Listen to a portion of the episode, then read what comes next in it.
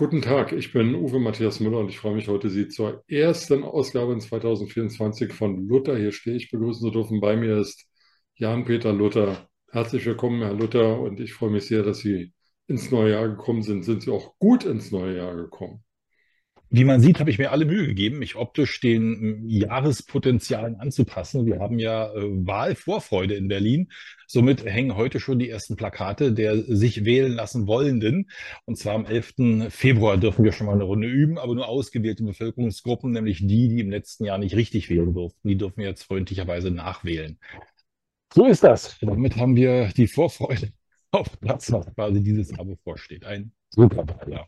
Ich dachte, das wären Rasterlocken, die Sie von Ihrem letzten Urlaub mitgebracht haben, die da ja, teilweise schon. Ich wollte meiner Stimmung Ausdruck geben, die mir sonst nicht so gelingt, also zum Ausdruck zu bringen, die Stimmung. Deswegen dachte ich, hänge ich die hinter mich in Form von äh, kleinen, freundlichen Luftschlangen, Bio-Luftschlangen, die das Ganze so ein bisschen untermalen, dass wir uns in einem neuen Jahr befinden. 2024 immerhin olympisch. Also der olympische Gedanke kann vielleicht auch in der Politik das ein oder andere beflügeln. Dabei sein ist alles, sagten sich einige Parlamentarier und traten in den Ring. Fahren Sie denn äh, zu den Olympischen Spielen nach Paris? Nee, ich habe mich für ein anderes Event dieses Jahr entschlossen und zwar zum Eurovision Song Contest in Malmö, der auch sehr unterhaltsam sein soll, das ein oder andere sportliche Element beinhaltet und vielleicht auch am Ende was Nettes bei rauskommt. Mal gucken.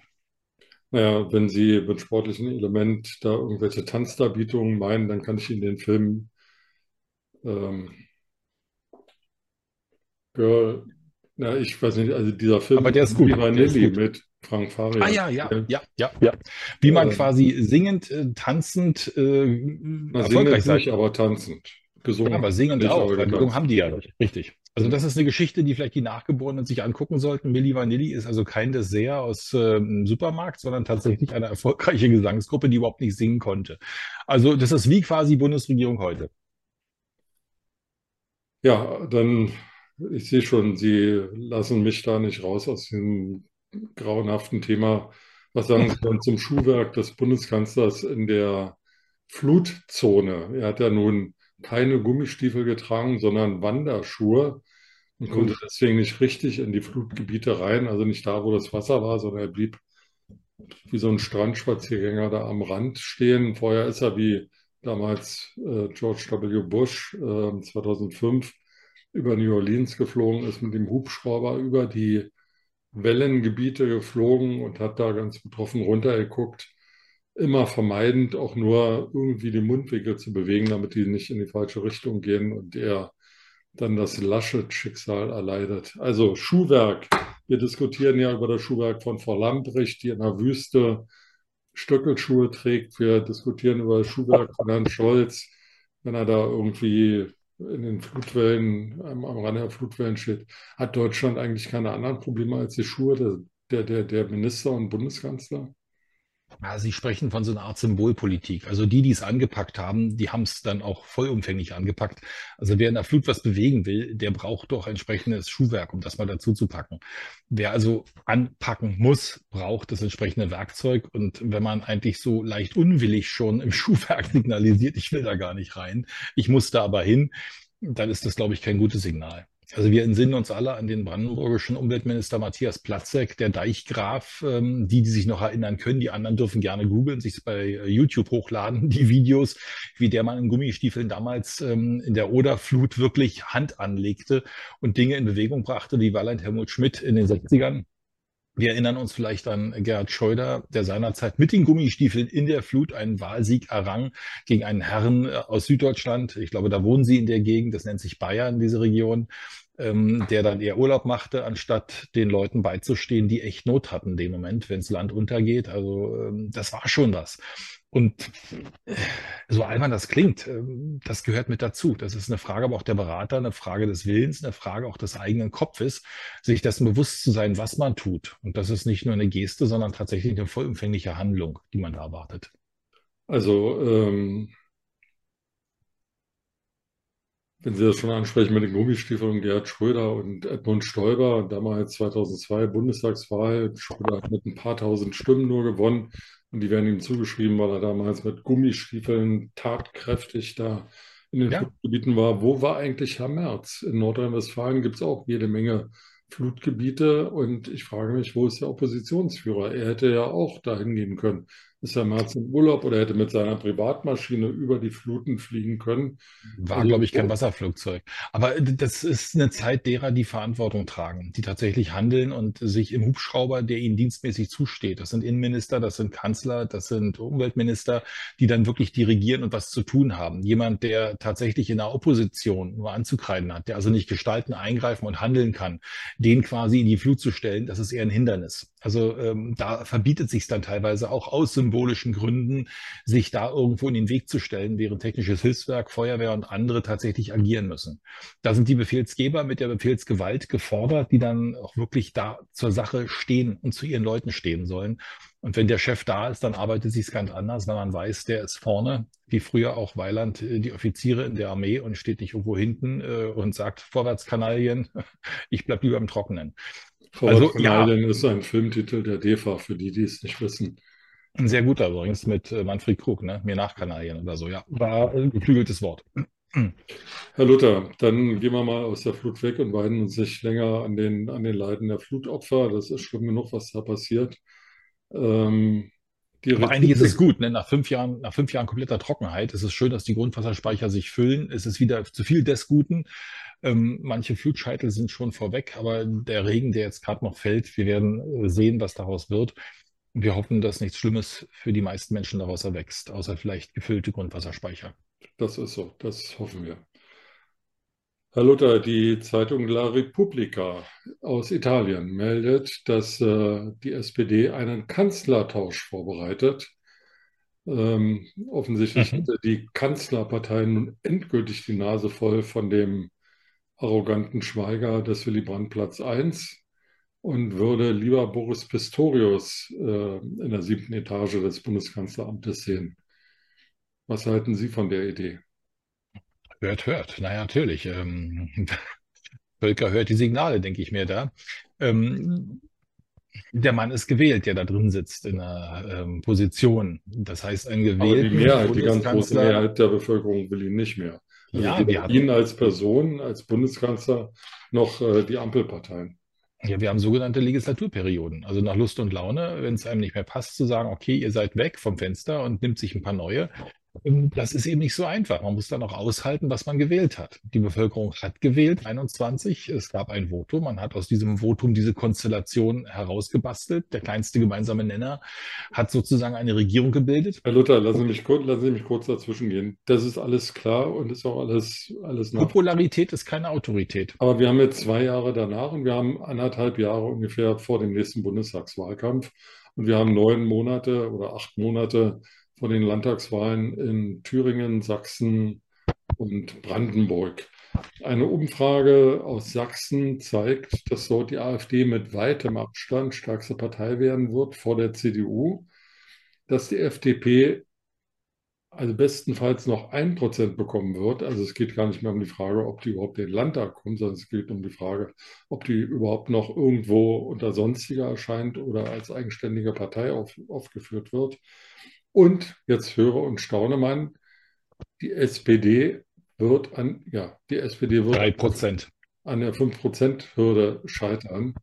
Äh, einzig, also äh, AfD, äh, CDU, Grüne und Linke werden in den sächsischen Landtag einziehen. In Thüringen ein ähnliches Bild. Brandenburg weiß ich jetzt offen gestanden nicht, aber auch da ist wohl die AfD ähm, in Umfragen die stärkste Partei.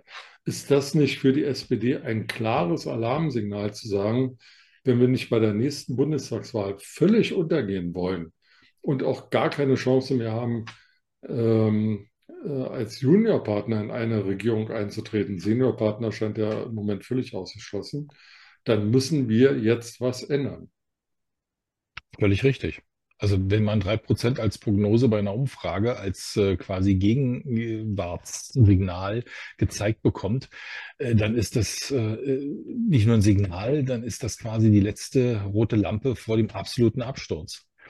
Das Problem ist nur, dass wir eben in Legislaturperioden denken müssen, dürfen, sollen und dass diese Zeit, in der man Verantwortung hat, auch verantwortungsvoll genutzt werden muss. Ach, das doch. das, Ja, aber also, die, die, die. An- Herr Luther, andere sagen den Jungs in, in Berlin, den 726 oder 36, geht es darum, möglichst äh, ihr Mandat zu verlängern. Und die Ja. jetzige Situation deutet ja nicht darauf hin, dass auch nur ein, also nur die Mehrheit der Abgeordneten der SPD-Bundestagsfraktion erneut in den Bundestag einziehen wird. Also die verlieren alle ihren Job. Ja, aber die der- Einzelakteure können dagegen nichts tun. Wir hatten einen SPD-Parteitag, wenn Sie sich erinnern, mit, mit wegweisenden Reden und äh, tollen Ideen. Und wenn das quasi der Maßstab dessen ist, was man zu bieten hat, und dann nach die Umfrage ergibt vom 18. Dezember, glaube ich, bis Ende des Monats Dezember wurden 3005 repräsentative Bürger gefragt.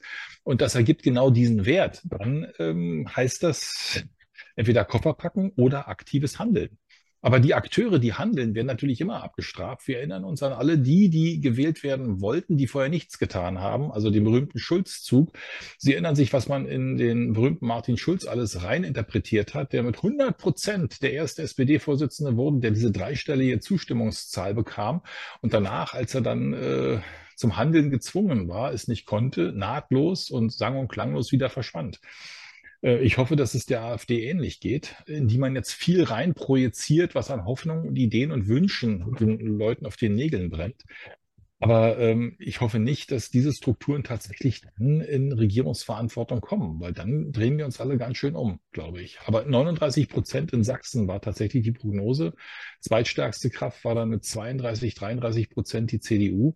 Und wenn eine Partei, die noch niemals regiert hat, mit einem Wert von 39 Prozent in einer Landtagswahl, in einer Umfrage steht, dann ist das ein so exorbitanter Wert, das ist also kein Theaterdonner mehr, das ist, das ist ein, ein, ein, ein, ein wirkliches Erdbeben, ein politisches, was uns da Ich denke, wir sind uns darüber einig, dass es äh, nicht auf der Stärke der Programmatik oder der Personalstrukturen der AfD beruht, dieses Umfrageergebnis, sondern auf der Schwäche und, und der Abneigung der Bürger gegenüber den, den etablierten Parteien. Ähm, also ob die Wahlen dann so ausgehen, das müssen wir mal abwarten.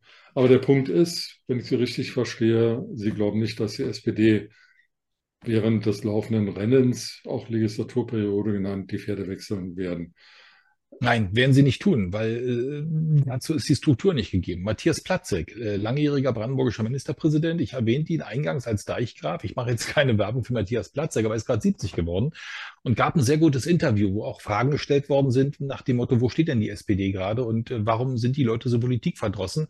Er sagte, wir haben Fehler gemacht. Und was waren die Fehler? Weil man fragte, wir heißt ja, Sie beziehen sich damit ein. Ja, sagt er, Politik ist mittlerweile so komplex und kompliziert geworden und die Prozesse von Entscheidung zu Realisierung dauern so lange, dass der, der die Entscheidung getroffen hat, die Realisierung gar nicht mehr erlebt und der Bürger gar nicht mehr weiß, was ist denn da entschieden worden und wann wird das umgesetzt. Allein das Einheitsdenkmal, 2007 wurde es beschlossen und 2019 sollte es eingeweiht werden. Wir sind 2000, jetzt mittlerweile 24 und sehen noch nicht mal ansatzweise, dass irgendwas in der Richtung fertig wird. Das ist nur symbolisch ein, ein Einheitssymbol, äh, wo man quasi der Einheit ein, ein Denkmal setzen wollte. Mittlerweile ist die Einheit in Geschichtsbücher eingegangen, aber das Denkmal ist noch lange nicht da.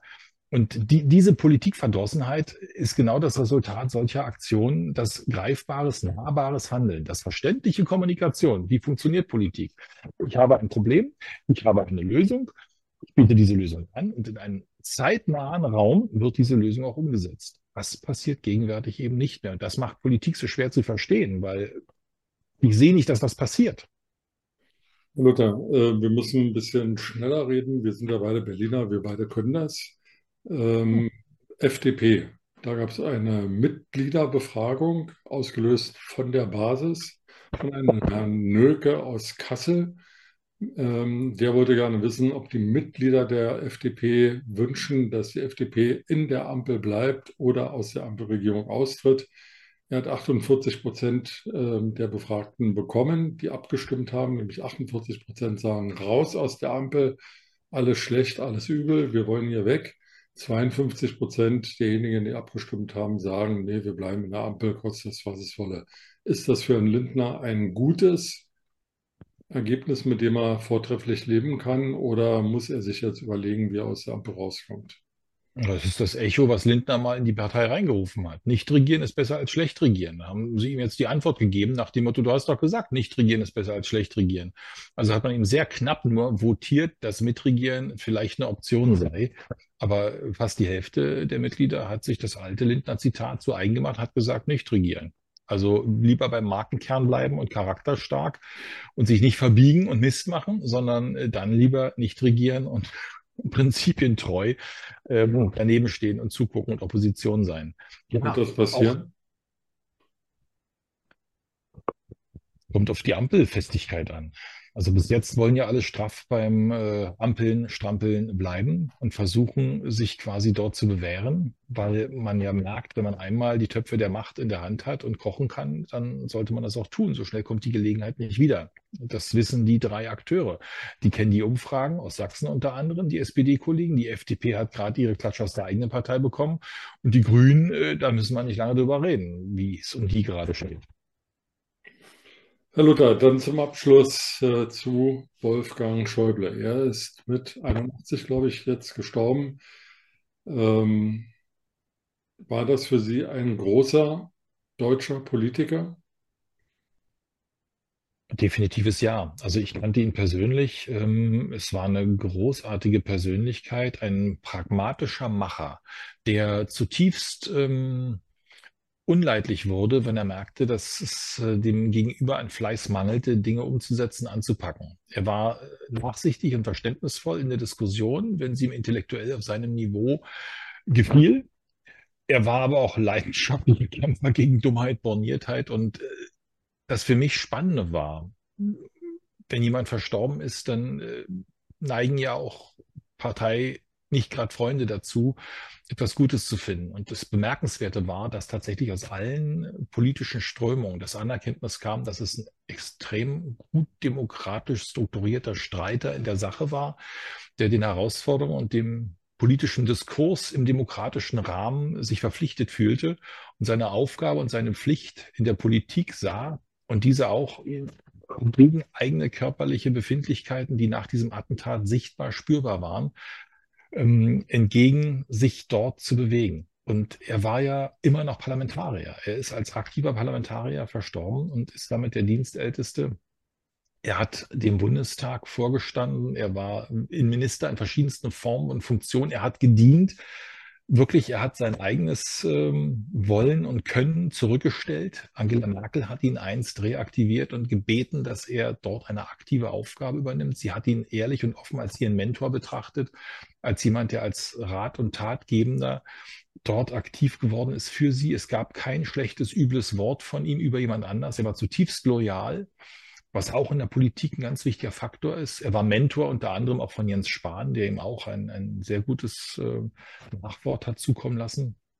Es war eine tolle Persönlichkeit und ich entsinne mich an einen Auftritt in der Konrad-Adenauer-Stiftung, wo er auf die Bühne gerollt kam, selber. Er ließ sich ungern rollen. Er war immer der Aktive. Er wollte nicht geschoben oder irgendwo hingeschoben oder abgeschoben werden. Er hat sich und den Rollstuhl im Griff gehabt, äh, bemerkenswerterweise wirklich und die Sache damit auch. Und die Mappe mit seiner Rede hatte man ihm vorher auf den Tisch gepackt, auf der Bühne in der Adenauer Stiftung.